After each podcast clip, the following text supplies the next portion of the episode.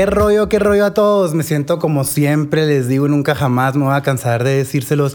Súper contento y emocionado por el onceavo episodio de Traficando Sonrisas y luego más pues por la invitada que tenemos y también por eh, ponerme de nuevo el atuendo que sé para EDC México, que fue hace como una o dos semanas. Dije, pues si ya se mandó a hacer, pues ahora también para mostrárselo, para que lo vean. y pues nada. Em, también me pone muy contento poder hacer este podcast y luego ayer que fue Día de la Mujer, aunque muchas dicen que no se celebra. Eh, son muchas diferentes opiniones las que todos podemos tener, pero pues a mí siempre me va a encantar celebrarlas por algo positivo y apoyarlas en todo siempre. Y pues nada, ¿qué más eh, les puedo decir? El tema de ahora va a estar muy, pero muy, pero muy bueno.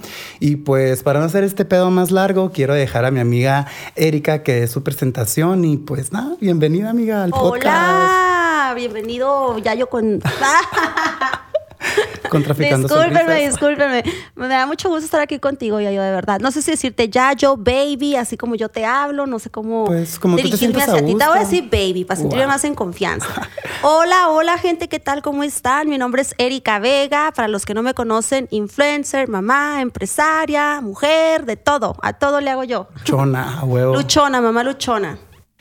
Me encanta, me encanta. Muchas gracias a ti por darte el tiempo de pues venir, porque ahora sí por fin eh, ya estamos juntos porque pues tú ocupada, uno ocupado y... No se nos había dado la oportunidad, pero ya, ya, ya, concordamos. Lo bueno que ya concordamos y vamos a estar eh, listos para estriparnos y luego más sobre el tema eh, que vamos a abordar ahora, pero antes de que abordemos sobre este tema, como lo dije ahorita en la presentación y en la bienvenida, sobre el Día de la Mujer y todo eso y lo que más me encanta que también nos esté acompañando eh, aquí tu hija, que nos esté viendo desde atrás. Y lo que más me encanta ver es cómo van a mejorando cada generación en el aspecto tuyo que eres mamá. Y vi que tu hija andaba en la marcha y todo esto. Y como ayer fue Día pues, de la Mujer, pues no sé, cuéntame un poquito de pues, ¿cómo es ahora dejar ir a tu hija que marche? Y no sé, ¿qué piensas sobre esto? Ok, primero que nada, eh, mi niña fue decisión propia. Así de, mami, yo voy a ir a la marcha, yo quería ir con ella, no sé por qué no fui, yo creo que por la bebé, porque no tenía quien la cuidara, pero obvio, encantada la apoyé, la ayudé a hacer su cartelón, la ayudé a decorarlo, se fue con mi hermanita, me sentí súper orgullosa de verla marchar. Yo sé que mucha gente no está de acuerdo con esas marchas y lo voy a decir como es, por su ignorancia, ¿no? Pero para mí es algo bien chingón que salgamos las mujeres, nos empoderemos y, salgamos a ver por las que ya no están y por las que estamos. Eh, me, me, hace muy, muy feliz ver eso. Ya hablando del, ya, si nos vamos, si nos vamos al tema ya de todo lo trágico que sucede ya estando en la marcha, pues imagínate la impotencia de esas personas.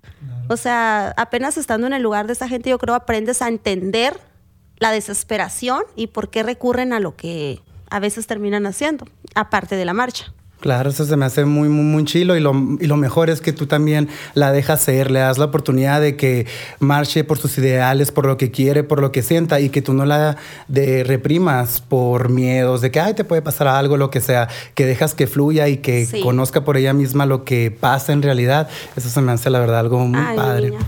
mi niña, lo que ella quiera, yo la apoyo. Lo que a ella le guste, lo que ella quiera, yo ahí la apoyo. Más no te pases de lanza. ya sabes cómo te va a ir. y ahora ya para, gracias por compartir eso, gracias Beba también por venir y estar aquí. Em, ahora ya entrándonos un poquito al tema. Échale. Échale el hecho acá. no me voy se me voy poco a poco. Ok.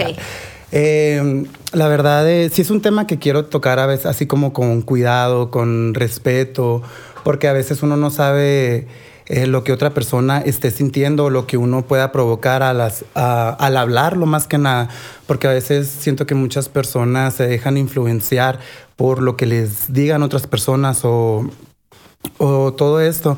Y es por eso que metí el tema en base eh, a las cirugías, a la autoestima, no para que la gente vea este podcast como que es un chisme, ah, invitó a la Erika para que hable de cirugías, de morbo, de algo, o sea, es algo que tú, o sea, yo te pregunté primero, ¿te gustaría hablar de esto? Y eso es algo que se me hace muy chingón porque vas a dar tu perspectiva, tu punto de vista y tiene que ser muy respetable y que la gente pueda también entender qué es lo que hay más allá de la Erika influencer, de la Erika que superó, porque así como hay gente que no le gustan las operaciones, pues ok, no le gustan, hay gente que sí le gustan, pues hay que respetar todo.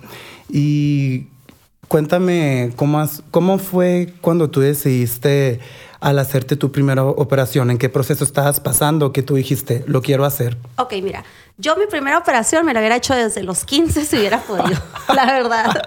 La verdad, desde los 15 años tengo un problema.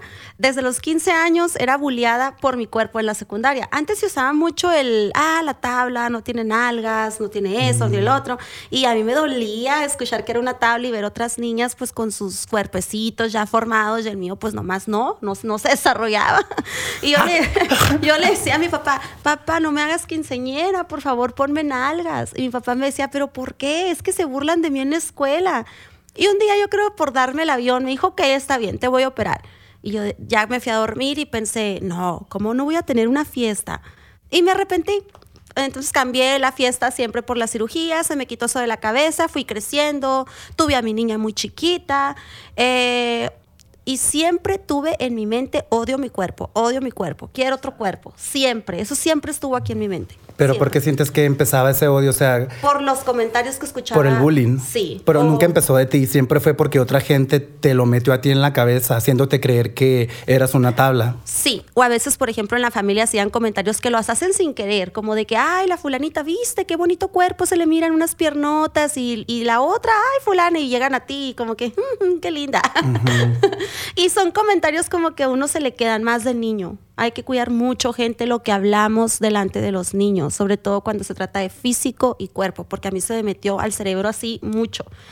Y en el momento en que yo decidí hacer mi primer cirugía, o sea, fue como me aventé un clavado. Yo iba feliz. Yo iba feliz, no pensé, no, no me asusté, no nada. Yo soy feliz. Se va a escuchar mal, pero yo soy feliz en el quirófano y está mal que lo diga. Pues yo siento que no está mal, es como lo dije ahorita, es lo que a ti te gusta. Hay gente que le gusta, no sé, mm, comer un chingo y no cuidarse. Ajá. Y se respeta porque son felices. Entonces yo mi empecé mi primer cirugía a los 25 años. Fíjate cómo me tardé, porque no tenía dinero. Faltaba dinero para hacerme mi cirugía. Entonces me hice mi primer cirugía y después de la primera ya empiezas a verte en el espejo. Ay, como que me falta aquí, como que me falta acá. Y ahí empezó mi proceso de cambio. Que si, se te, si te soy honesta, son 10 cirugías en 6 entradas al quirófano diferentes. O sea, 10 en, repartidas en 6 entradas al quirófano. Eh, la verdad, me siento muy bien conmigo misma ahora. Me siento súper bien, pero mi autoestima era mejor antes. Y eso es lo raro. Pero porque sientes que es antes, y es lo que te quiero preguntar, o sea, mm, tú dijiste, me voy a, me voy a, eh, me voy a hacer mi primera cirugía eh, para sentirme bien conmigo misma, para que mi autoestima mejore. Eso era, Sí. eso era lo que tú pensabas en ese Sí. entonces. Pero conforme fue pasando el tiempo, te fuiste haciendo las demás cirugías que me acabas de comentar. Y, o sea, ¿por qué, por qué sientes que cada vez querías hacerte más? ¿Para seguir sintiéndote mejor? Porque ahorita me estás diciendo que, que te sentías mejor antes. Ajá. Entonces, ¿por qué las hacías si sentías que Algo no, muy- algo no iba bien? Algo muy chistoso es que antes, tú me conociste, yo creo, antes de mi cirugía, ¿sí, verdad? Sí. En Facebook. Era influencer en Facebook y sí. todavía ni se usaba esa palabra. y la gente era un poquito más linda. Sí, eran Mm. muy chismosos, pero no se metían mucho con mi físico. Entonces yo me sentía hermosa, la divina garza, según yo. Cuando yo me hice mi primer cirugía, ya la gente empezó, ah, no, sí, pero mira, le faltan chichis. Y yo quiero chichis, ahí voy por mis chichis. Y después me puse chichis y la gente, ah, no, pero mira, ya no tiene piernas y las nalgas como que se le bajaron. Ay, fui y me puse nalgas, más nalgas. Y salía yo con mi nuevo cuerpo y la gente, ay, no, pero ahora está bien fea. Lo que nunca me habían dicho. Ahora ya me decían que estaba fea. Ya el cuerpo está bien, pero ahora estás muy fea. Y se te mete al cerebro, estoy muy fea, estoy muy fea. Llega un punto en que tú te despiertas, te ves en el espejo y te ves cómo te están describiendo. Fea. Ahí voy a la cara, ¿qué me hago en la cara? ¿Qué me meto en la cara? Eh, ay, sí está muy bien, pero las piernas, ay, me voy al gym a levantar peso. Entonces tiene mucho que ver los comentarios de la gente que te van haciendo a su modo. Ahorita sí, ya ahorita vienen y me dicen, ah, no, pero que da, vete a la chingada. Yo ya me siento bien, yo ya no voy a, a estar cambiando mi físico porque a la fulanita no le gusta o al fulanito no le gusta, pero eso influyó mucho en esta transformación. Eh, eh, influyó mucho los comentarios de la gente y pues yo pienso que no es culpa de la gente, fue más mi responsabilidad de agarrarse sus, sus comentarios tan personales y creer que lo que estaban diciendo era verdad. Sí, lo también siento porque lo que implica ser una influencer, estar en el Quieres teléfono. verte bien siempre. Claro, o sea, y eso sí, como tú lo dices, siento que a veces hasta tú mismo te presionas de quererte estar viendo bien siempre. Y aunque, y, y tú a veces no sé qué quieres hacerte unas fotos, una historia, si tú, no sé, si tú sientes que no te arreglas o te pones bella guapa, sientes que no te sientes bien al no es. estarlo, ¿me entiendes? Y es lo que yo siento que a lo mejor influyó en ti en eso. Mucho, o sea, la- a veces la gente dice, yo quiero ver gente real en las redes, pero no es cierto. Tú te muestras real y ay, vieja fodonga. Tú te muestras real y ay, vistes cómo habla. Entonces ellos quieren ver un personaje y, y tú les das ese personaje, pero en realidad es muy cool portarte. Yo ahora estoy un poquito más desinhibida en ese aspecto, un poquito más de grabarme sin maquillaje, un poquito más de platicar las cosas como son, eh, porque no quiero ser la de la línea de todas y ir atrás de ellas. Quiero hacer la diferencia. Tiene mucho que ver eh, la cirugía con las redes sociales, sí.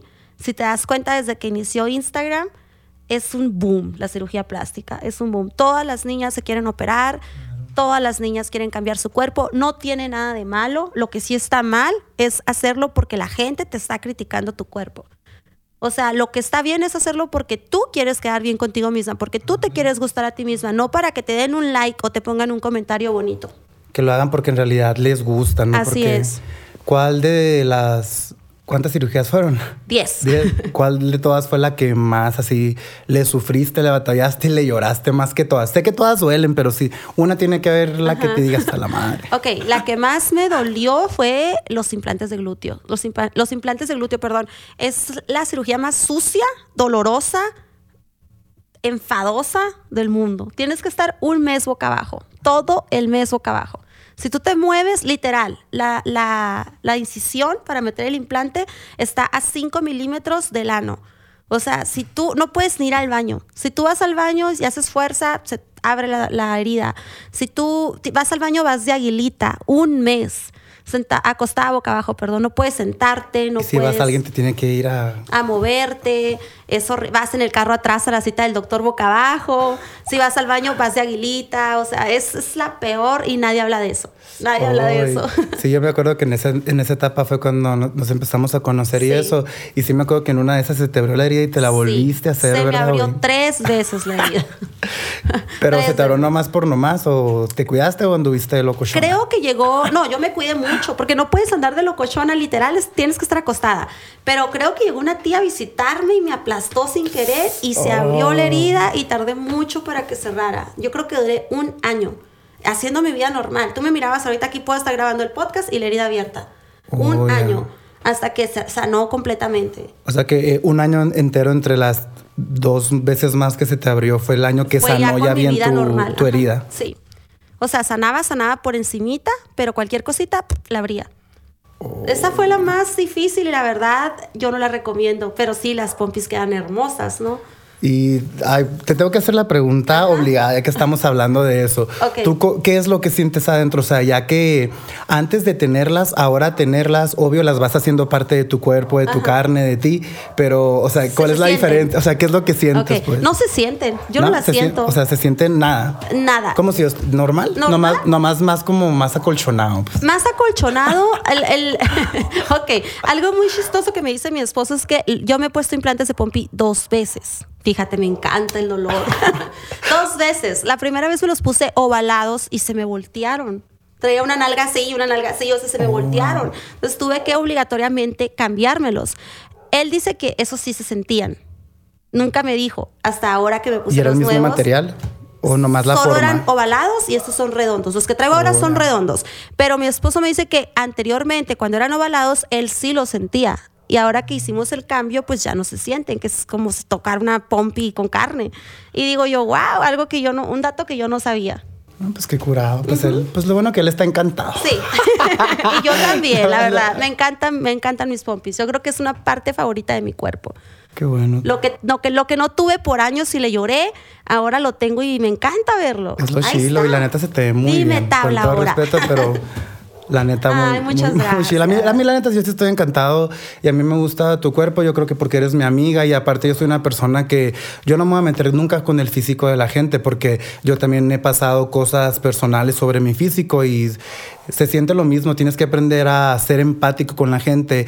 Si alguien, si quiere hacer lo que sea, si es gordo, flaco, delgado, Déjenlos. lo que sea, ajá, d- déjenlos, o sea, no, no opinen, no opinen si no saben qué proceso o qué es lo que está llevando. Y así, tú que, ahorita como estábamos hablando en las redes sociales y que estaba- estábamos comentando y diciendo de que si tú te vas a hacer una cirugía, lo que vayas a hacer, hazlo porque a tú quieres, no porque quieres un like o llegar a, a más eso, porque es- eso nomás es par- como parte del ego. Eh, ¿Qué consejo le dieras tú a cualquier persona que se quiere eh, hacer una cirugía en base a todos tus procesos, pero más que nada a alguien que vaya a empezar su proceso en su primera cirugía, ¿qué consejo le dieras? Primero que nada, yo creo que hay que, hay que ir a terapia antes de empezar el proceso. Hay que ir a terapia, cosa que yo no hice, para comprender qué es lo que va a pasar, porque obviamente un cambio físico es un cambio que vas a tener ya para siempre. Entonces tienes que ir a terapia antes de hacerte tu cambio físico. Tienes que estar consciente de que lo estás haciendo por ti.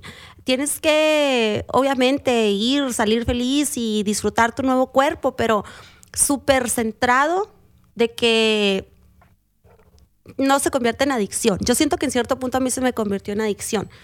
Y es muy difícil después de una cirugía decir, es todo lo que ocupaba. Así me quedo. Súper difícil. Entonces yo, yo considero, yo considero que todos los doctores en México lo hacen en Estados Unidos. No sé por qué aquí no lo hacen.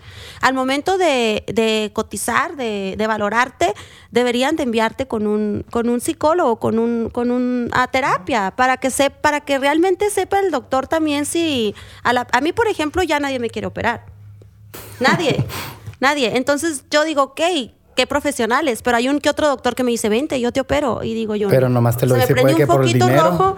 Ajá. Entonces digo, ahí, ahí es donde entra la terapia, el estar conscientes, el decir, ¿sabes qué? No, ya. O, o sabes que ya me veo muy bonita, ahora me voy a poner boobies, pero estoy consciente de que ahí paro. Yo considero que la terapia es algo que los doctores deberían su- sugerir a sus pacientes. Sí, la verdad también estoy de acuerdo contigo para que no vayan a cagar el palo, como se puede decir, porque a lo mejor ya que se operen y lo, lo que siempre, lo que ve uno, se quieren ver igualito a una persona y no puedes No. quedar igual a alguien. Me dice mi doctor que llegan esposos, fíjate, esposos con sus esposas y que les dicen, doctor, déjemela así. Y que le sacan mi foto. y dice el doctor, ¿cómo ves? Y yo, wow, no lo puedo creer. Pues por una parte está bien porque está muy padre eh, que alguien más quiera eh, ser de alguna forma como tú Ajá. porque inspiras. Sí, se mientras que sea algo así positivo. Pero se me hace algo bien, pero pues eso es obvio. Niñas, Erika es Erika y cada quien va a tener su cuerpo a su forma. Así es, cada quien tenemos nuestra anatomía, nuestro tipo de cuerpo. Yo soy súper alta y yo pienso que eso me es un parote. Si no, niñas, yo estaría toda deforme.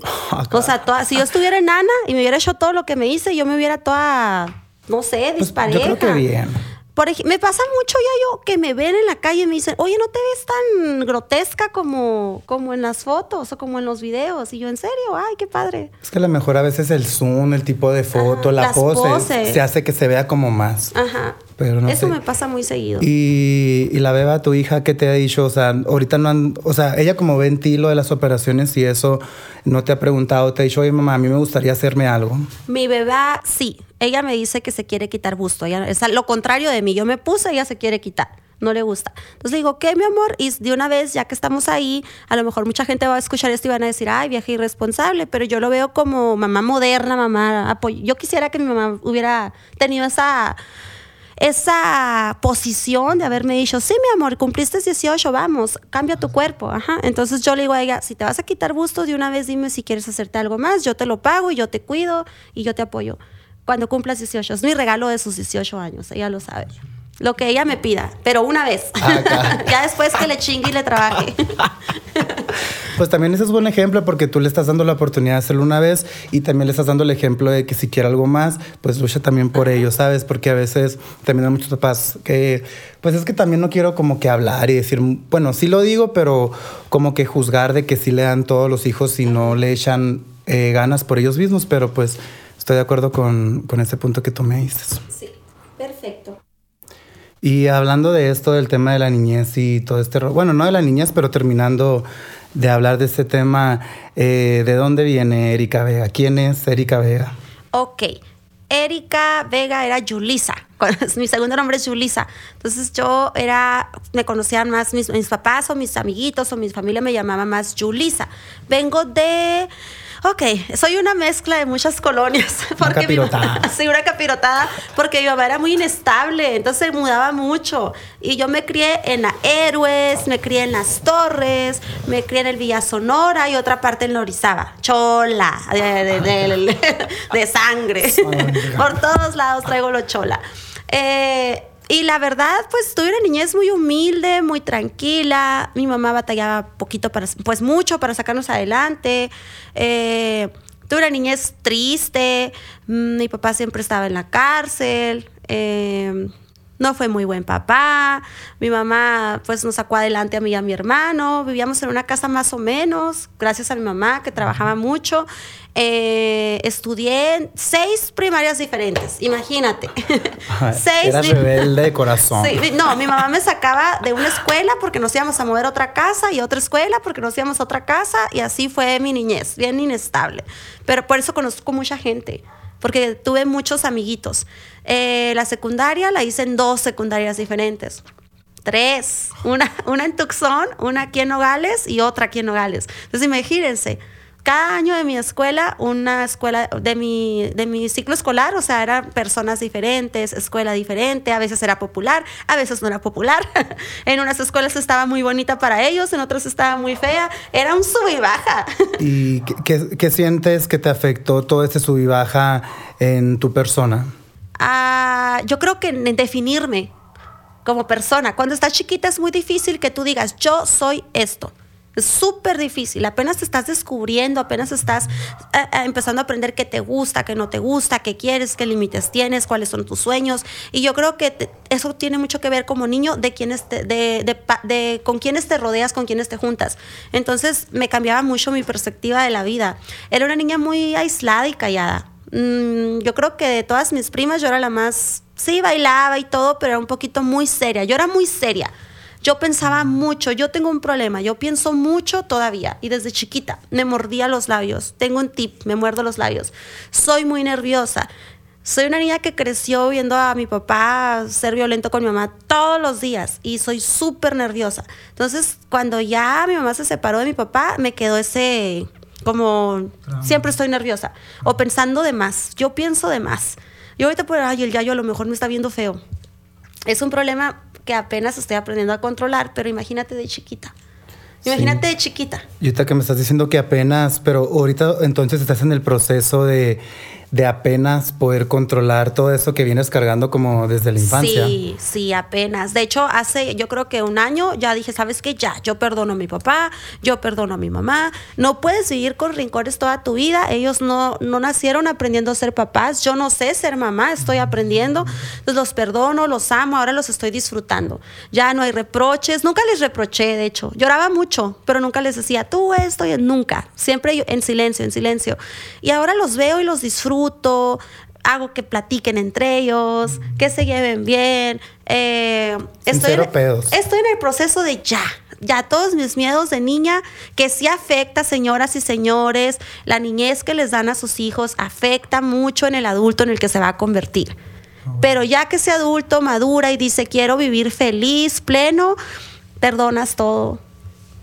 Entonces tú sientes que por todo eso que tú que viviste y viviste fue como que las ganas aún más de luchar, de salir de tu casa y de salirte ya como de ese contexto y, y ser como que al principio más tú y ya después que llegó tu hija, más tú es tu hija Sí. y, y irte para allá, Desde- para todos lados con ella. Sí, eso.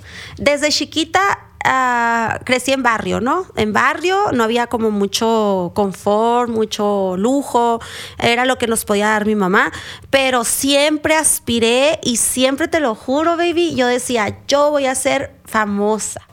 Ya lo eres. Y no sé por qué chingados quería ser famosa. Me paraba en el espejo, bailaba, jugaba, eh, hacía novelas, lloraba y me miraba en el espejo para ver cómo me veía llorando. Y decía, yo cuando crezca voy a ser famosa. O, o es mi sueño ser famosa. Entonces cuando fui creciendo, como que me, me- me aferré mucho a eso. Me aferré mucho a sobresalir. Yo tengo que sobresalir, yo quería sobresalir.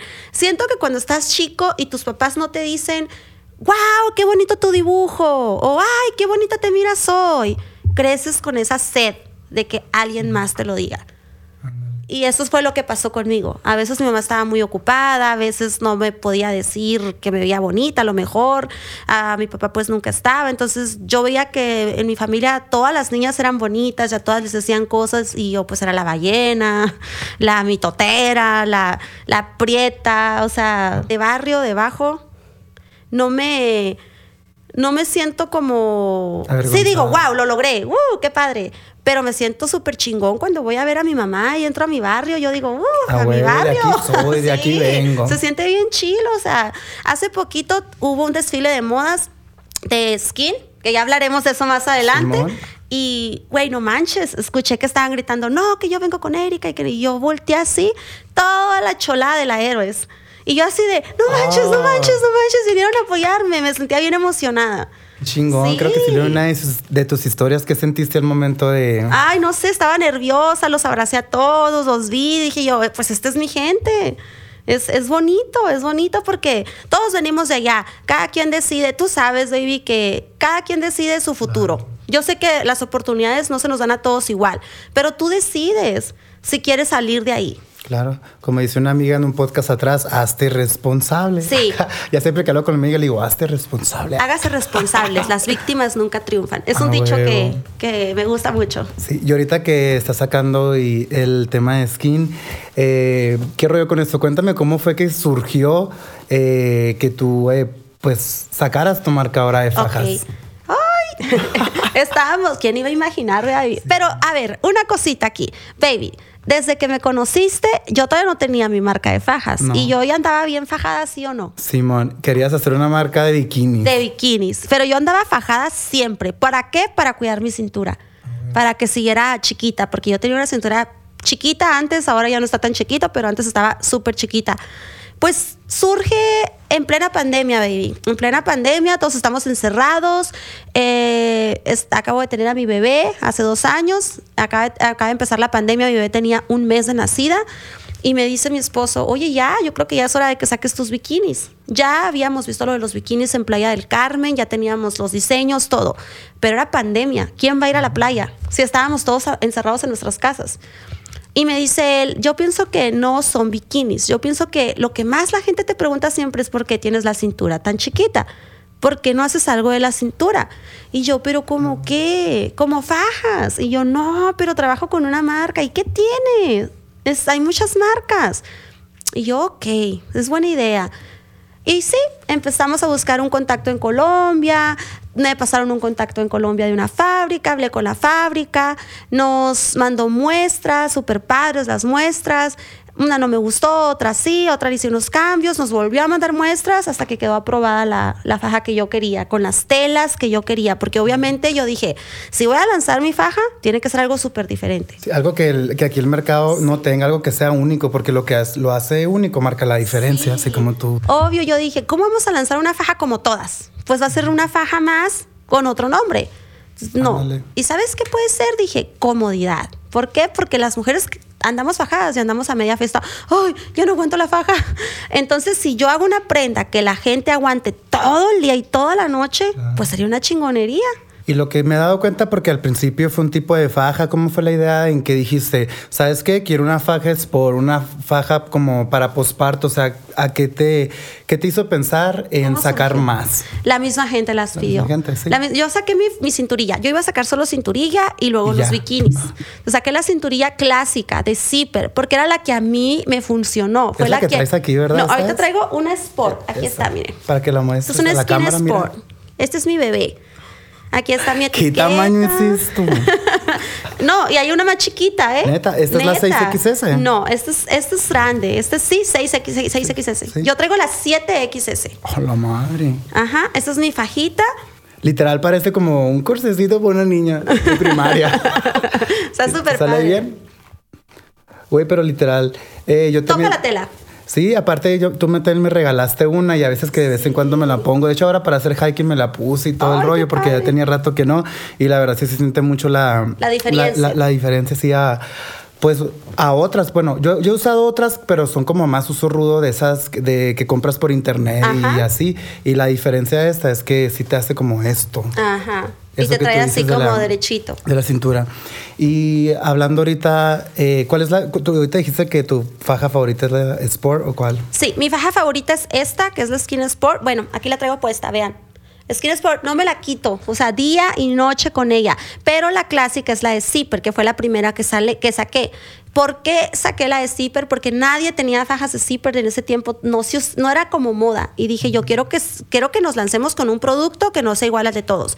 Y lancé la clásica. Fue un éxito, se nos agotó en una semana. Una semana o cinco días. Cin- cuatro días. En cuatro días. Ah, se nos padre, agotó. Y, y pues dije, ok, la gente me empezó a pedir, no, que saque una con tres niveles de ajuste y ahí surge la Sport. La gente empezó a decir, no, saca una completa, surge la Curvy. Y la gente solita me va pidiendo y yo les doy lo que me pidan. ¿Y cómo fue que empezó a surgir? O sea, de- ¿cuál es la, o sea, de 7XS? O sea, yo nunca había escuchado eso de que, güey, no sé, es que yo digo, si el XS ya se me hace, pues Sí. XS, ahora un 1, 2, 3, 4, 7 XS, ¿sabes? O sea, ¿cómo fue que, o sea, tú hablas con tu compañía, con tu empresa Sí. ya y le dices, ¿sabes qué? Hazla más chiquita, más pequeña, más pequeña. ¿O cómo surge esa idea de hacerlas más pequeñas? Ok, ah, el punto está en que todas las marcas de fajas manejan creo hasta la 3XS o 4, no recuerdo. Pero yo usaba la 4 de mi marca y mi marca es tan cómoda que yo sentía que ocupaba más, apretarla más. Más cintura, porque mi faja es cómoda. Entonces en- llegas a un punto en el que sientes que no estás fajada y te la crees. Entonces, Oh, mi vicio por, por andar súper apretadita de la cintura me hizo hablarle a la fábrica y decirle, ocupo una más pequeña. ¿Qué? Pero 5XS, sí, una más pequeña. Me hicieron la 5XS, se vendió como pan caliente y las chicas de tan cómodas que se sienten querían más. Sale la 6 y ahora la 7. ¿Y piensas sacar alguna 8? Me están pidiendo la 8XS, te lo juro, y digo, no, ya, digo yo, ni yo la aguantaría. Pero aunque tú no aguantarías la 8XS, pues también es negocio, es tu marca y tú tienes que tener bien consentido a tu, pues a todas las- a tus niñas, pues porque yo veo que tú le dices a tus niñas. Sí, mis Entonces. ¿que vas a sacar 8, 9 o qué onda? Yo creo que sí, yo creo que sí les voy a sacar la 8 y las que me pidan, yo a mis niñas lo que me pidan. Pero tú sientes que, o sea, ya el 8 sería ya la última. Pienso que no quiero irme al extremo. Mira, somos una marca enfocadas en, en realzar las curvas de la mujer, tanto cuerpo natural como un cuerpo operado. No quiero que se distorsione un poquito en las tallas y las niñas se me confundan y piensan que tengan que, que tienen que tener la cintura chiquita a huevo. Eso es lo que Oh, no ya. quiero. Sí, que se confundan. Tiene sentido. Entonces también tienes em, tallas grandes, pues. Sí, manejamos tallas plus size desde la XL hasta la 4XL. Tenemos clientas de todo tipo de cuerpo Qué y mis modelos son reales, cuerpos reales. Sí, sí me gusta y lo que más me ha gustado es cómo lo moldea porque eh, y lo que más me gusta y lo que me anima que tú invitas a más mujeres cuando vas a hacer tus promociones para Sí. sacar skin y eso. He visto que has invitado a tu mamá, he visto que has invitado a mujeres que ya han parido y llevan a sus niños. Y eso es algo muy padre porque así no nomás te vas a enfocar en una cintura chiquita y seguir traumando a más mujeres a que tienen que tener un estilo de cintura y que pueden ser el- la talla que quieras, Así verte como es. quieras. Simplemente Y es lucir como un bella plus. y segura. Ándale.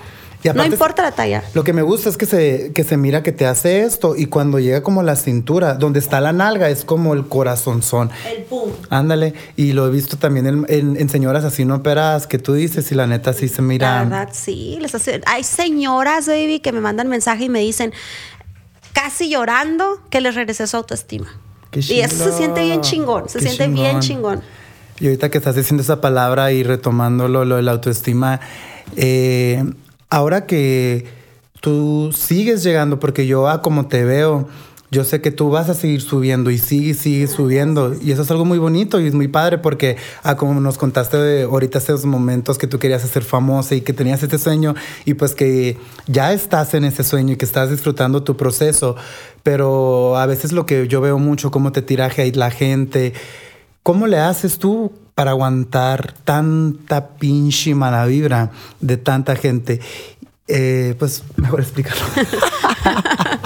Pues mira, a veces no puedo. A veces tiro la toalla, a veces quiero rendirme, a veces quiero cerrar mis redes, a veces digo, qué pinche necesidad de estar aquí aguantando a esa gente.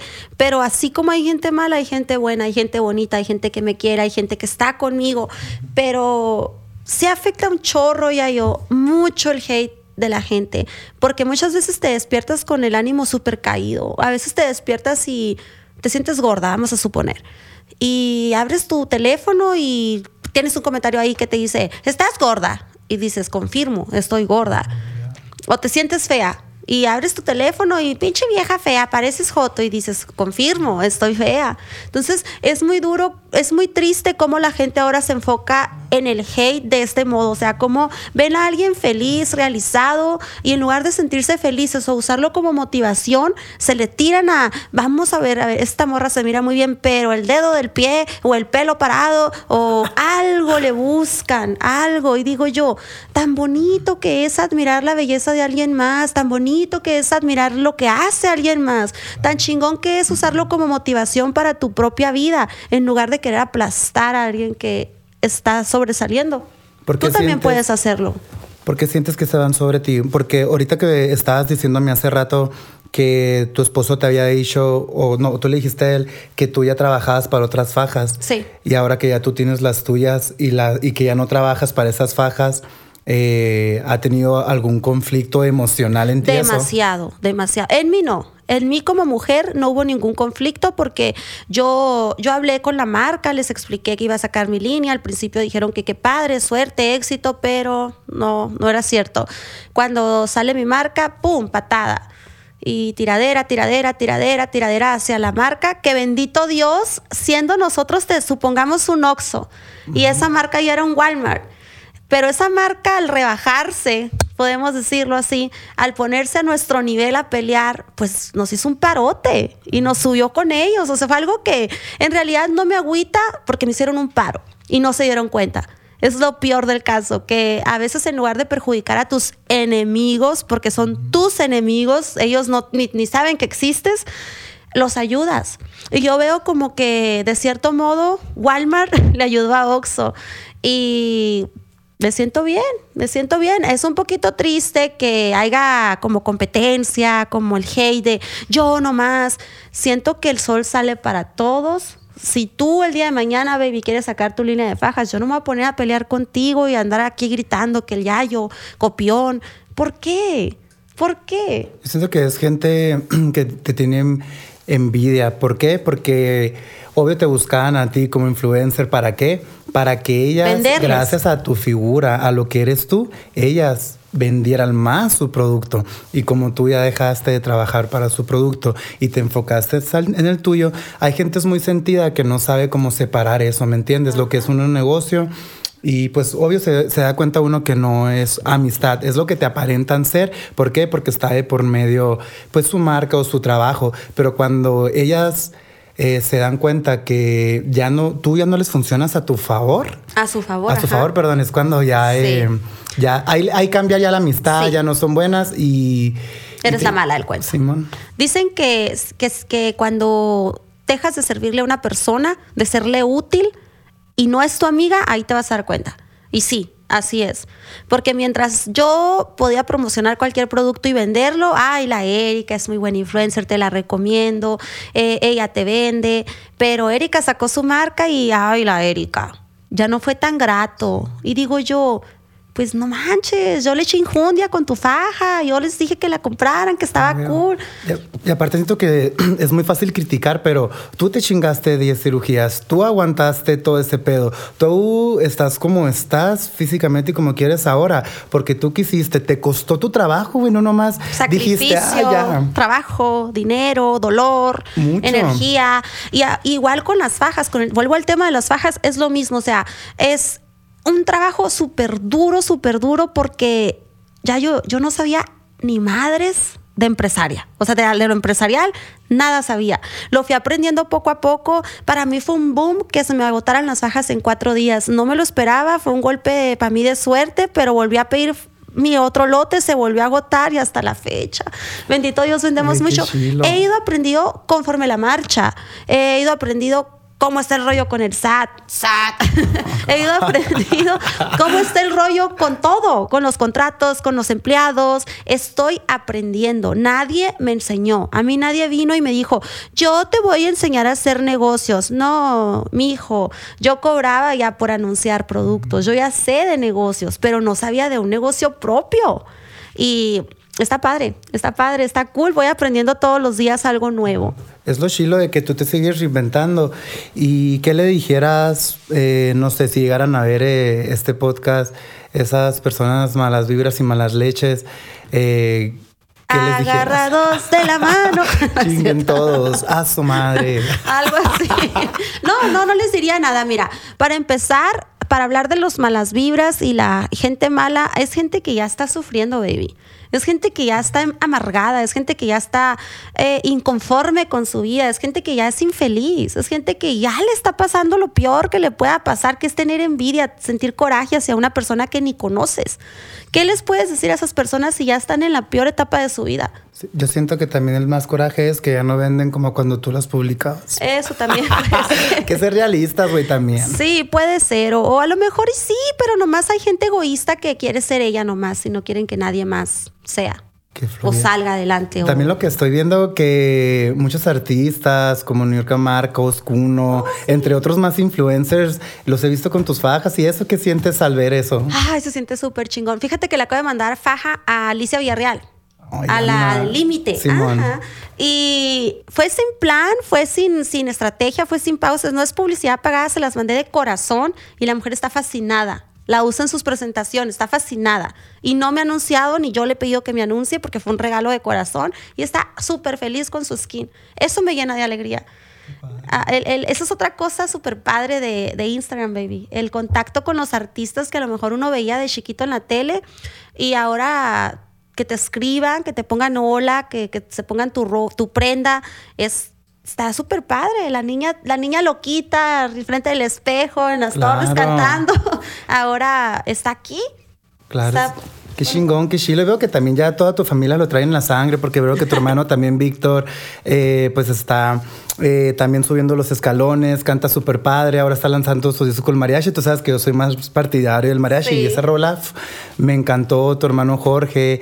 Eh, ¿Cómo ha sido también eh, tu proceso de hermana al ver a tus hermanos pues impulsándolos? Ahora, pues ahora tu hermano el Víctor que se llama Huevos de Toro, bueno, se puso Huevos de Toro. Huevos ¿no? de toro. Saludos a la clica. Mira, mi. Ay, es que yo desde chiquito que estaba el Víctor, yo siempre le decía, canta, canta, compón, vámonos a componer. Mi hermano siempre dice eso. Mi hermana se encerraba conmigo, dice, y, y lo impulsé a, a componer porque yo sabía que él tenía talento.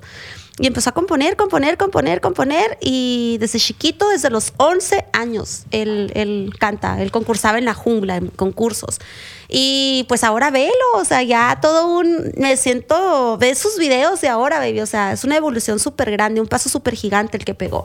Ahora con huevos de toro. Sí, Y, y luego lo que me gusta más, la mezcla o la fusión que hace, Sí. porque rapea, pero lo mete con corridos, Sí. lo mete con mariachi, y me gusta que le dé esa esencia, como esa parte única que a lo mejor, pues no, no lo había escuchado yo personalmente de otras personas, pero sí de tu hermano. Y aunque no sea como un tipo de música que yo escucho generalmente, pero me gusta ver la mezcla y la fusión que hace. Y que le vale madre, que le Ah, detiene. sí. Y él proyecta lo que es. Y eso Sí. está bien. Los bien dos, chilo. los dos, eh, tanto Jorge como mi hermano Víctor me apoyan mucho y los amo un chingo, chamacos, los amo mucho.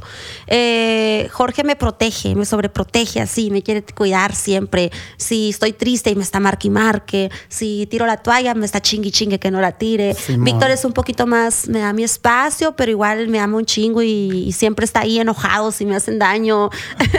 Tengo dos hermanos muy... Son muy buenos hermanos y somos muy unidos y los amo mucho, mucho, mucho. Qué lindo. Ay, la neta, me encantan. Si me ven, hola. Los amo, perros. y hablando ahorita un poco del tema de la familia, ¿tu esposo qué dice sobre todo esto? O sea, eh, me imagino que, o sea, ¿qué tú sientes que él siente al estar casado con una mujer como tu influencer empresarial y pues todo esto que conlleva ser Erika Vega? ¿Qué te dice él? Es algo muy chistoso porque él dice que él jamás se imaginó estar casado con una influencer, que porque a él no soporta que le vean a su mujer, pero es un reto para él y se está acostumbrando. Ha manejado los celos.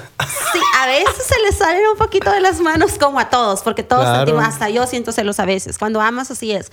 Pero fíjate que no, no, no ha sido, nunca me ha hecho un celo así que digas tú a la torre, tengo Un que dejar ir. panchón. No, no, es muy súper seguro. A veces cuando me escriben artistas, porque me escriben un chorro de artistas que no tienes idea, se enoja.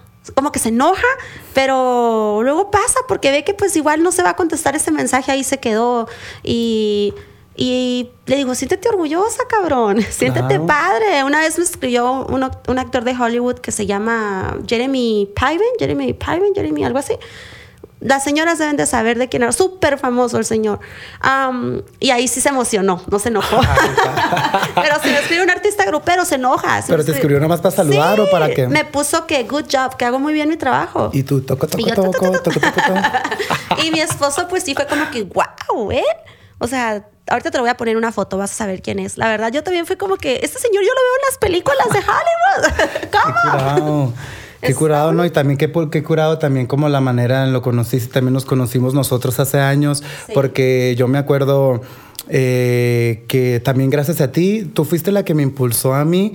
eh, yo siempre le digo andar de escénica, o sea, escénica es andar en las cámaras. y Qué así. malo. Me dijo escénica.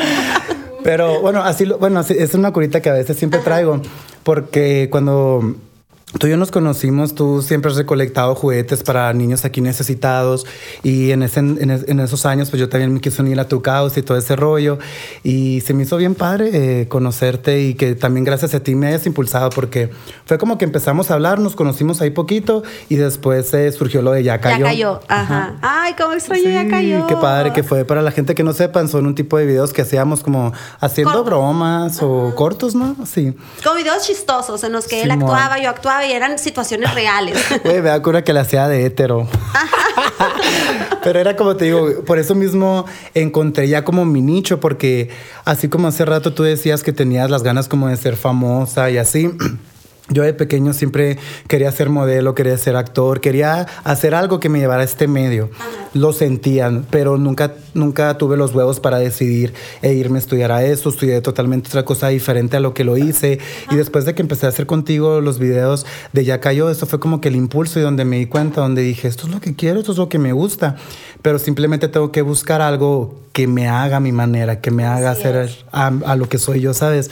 Y la verdad, esa etapa lo, lo disfruté un chingo. ¿Y te gusta padre. lo del podcast ahora? ¿Lo estás disfrutando? me encanta, lo- me fascina. Es un proceso como, pues, como todo. Empezamos en el estudio de mi amigo Dino, eh, grabando pues sin cámara ni nada. Y pues ahí va creciendo poco a poco y es con mucho amor, ¿sabes? Y lo disfruto y me encanta que pues así amigas y personas como tú vengan. Que cada quien, no, no importa que lleve una secuencia de esencia de personas. Me gusta invitar a personas random, con pensamientos diferentes. No importa si no estamos de acuerdo en algún punto. Me vale madre a mí eso. Lo que quiero y lo que me nace es invitar a más personas y que más personas pues se puedan identificar con...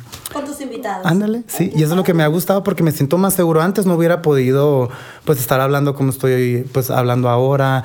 Y antes cuando empecé el primer episodio temblando acá, pero ahorita ya... Eso está padre que me digas que influía en eso, me gusta porque ahí tengo muchas amigas y casi siempre cuando hago a mis amigas, ah, ven, te voy a tomar una foto. No, pero ¿cómo de que no? Y al rato ahí andan mis amigas tomándose fotos. Y digo, me encanta influir en ese aspecto de la Sí, gente, la de la- en el autoestima y la seguridad. Sí. En eso, me gusta mucho, me hace feliz. Sí, aparte porque pues tú, como tú dices, tú ya lo traes, a ti te vale madre, te sueltas y, y eso es lo que yo veía en ti mucho, de que esa seguridad de que, ah, como las cámaras, como hablas, como dices, y eso si tú lo quieres hacer, pues o lo aprendes o te das cuenta que no te gusta y pues yo dije, "Vo- voy a aprender bien de las perritas. Ay, pues aprendiste bien, baby. Sí, pues ahí voy y Y mucho éxito. Muchas gracias igualmente en todo lo que emprendas o llegues a hacer. Ya sabes Gracias. que te quiero mucho y que este podcast y siempre va a estar abierta para ti. Hasta de you. invitarte a ti, Víctor o Jorge, acá.